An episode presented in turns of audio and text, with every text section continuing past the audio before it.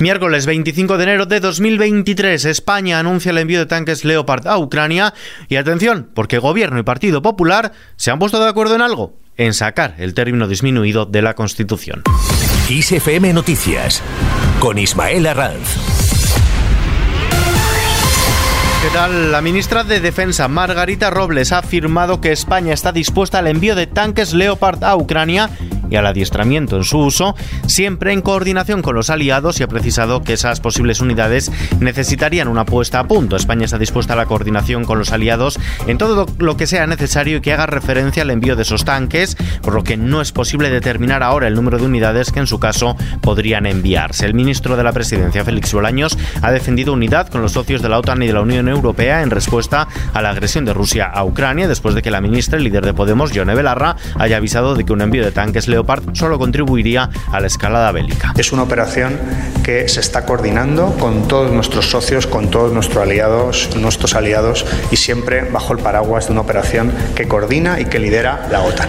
Y es en ese contexto en el que se toman todas las decisiones. Nosotros, por supuesto, esa es la voluntad del Gobierno y la decisión del Gobierno, estaremos con nuestros socios de la OTAN, de la Unión Europea, porque la unidad aquí es lo que da fortaleza precisamente a la respuesta que da la Unión Europea. El Partido Popular solicita que la ministra de Defensa, Margarita Robles, comparezca en el Congreso para que detalle el plan del Ejecutivo en torno al envío de tanques Leopard a Ucrania y ha confiado en que España se sume a las entregas del resto de países aliados. Nos gustaría que eh, se estableciera una política de Estado también en relación a estos asuntos y que se informara al líder de la oposición en relación a aspectos de estas características.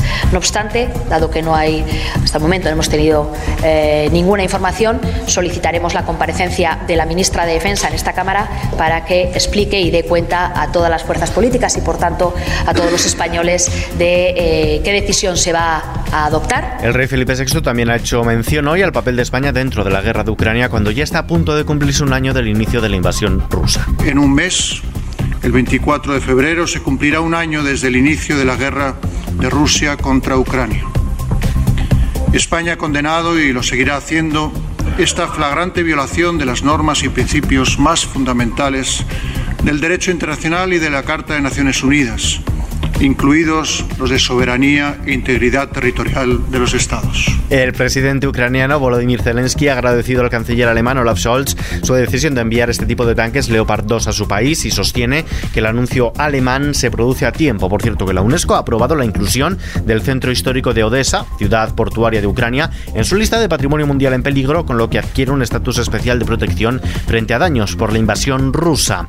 Acuerdo, como decíamos al inicio, acuerdo para sacar el término disminuido de la Constitución. El ministro de la Presidencia, Félix Bolaños, y la portavoz del Grupo Parlamentario Popular, Cuca Gamarra, han coincidido en avanzar en la reforma de la Constitución para eliminar el término disminuidos en relación a las personas con discapacidad. Bolaños ha explicado que ese acuerdo con el Partido Popular para ceñir la reforma del artículo 49 debe alcanzar el máximo consenso parlamentario confiado en que su aprobación pueda llegar incluso a ser unánime. Es una reforma del artículo 49 la Constitución abierta a todos los grupos políticos de la Cámara.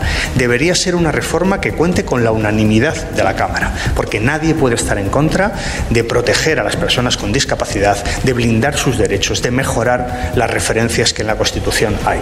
Por eso nosotros vamos a trabajar por un acuerdo amplísimo. En esta línea se ha mostrado también la secretaria general de los populares, Cuca Gamarra el texto sea un texto que cuente con las garantías constitucionales, es decir, que cuente con el aval y siga las recomendaciones que en relación a la reforma de este artículo ha emitido y, por tanto, en la línea en la que se ha pronunciado el Consejo de Estado.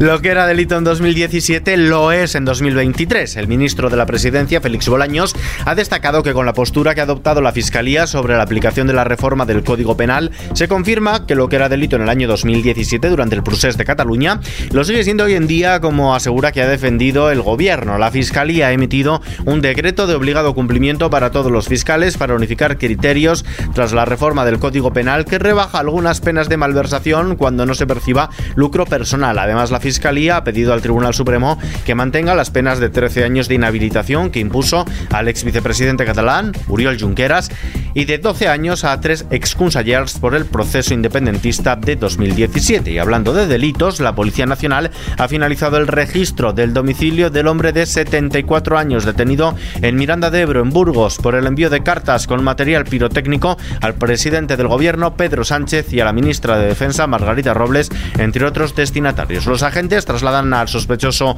a Madrid, imputado por delitos de terrorismo, aunque a la espera de determinar su motivación. Otro delito también contra las altas instituciones del Estado y uno más de lesiones por las heridas leves causadas a un trabajador de la Embajada de Ucrania.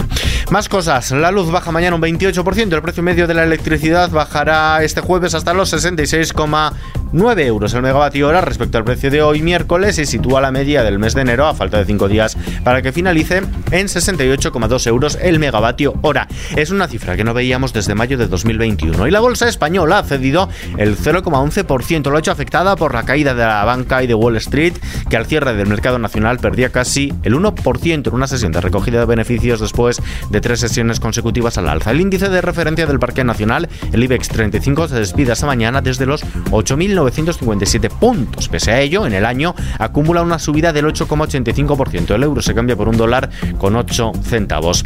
A continuación, vistazo a la previsión del tiempo para mañana.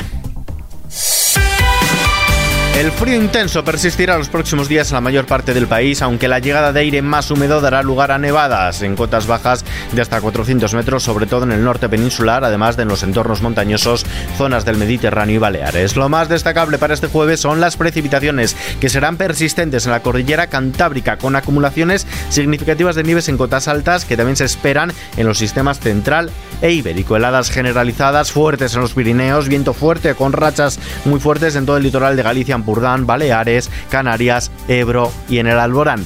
Intervalos nubosos en Baleares con chubascos ocasionales sin descartar que alcancen Melilla, poco nuboso en el nordeste peninsular y en la mitad sur, nuboso en el resto, temperaturas máximas en general a la baja. Y termina.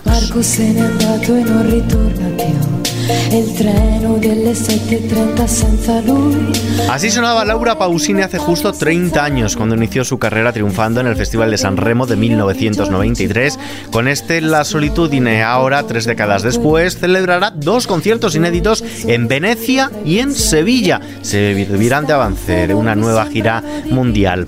Pausini, italiana pero con una conocida querencia por nuestro país, celebrará así una trayectoria repleta de éxitos. Desde entonces, desde ese 93 ha vendido más de 75 millones de copias de sus 11 discos de estudio, además de otros recopilatorios y colaboraciones. Ha ganado un Grammy, cuatro Latin Grammy y un Globo de Oro, premios a los que se ha sumado su reciente nominación al Oscar por la banda de la película La Vita davanti a sé. Las citas de Venecia y de Sevilla servirán, como decimos, como adelanto de una nueva gira mundial de la que muy pronto revelará sus detalles.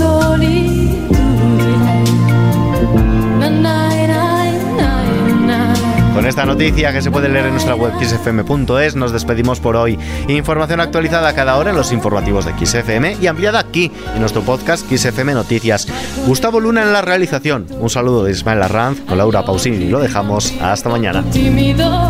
La stringo forte al cuore sento che ci sei.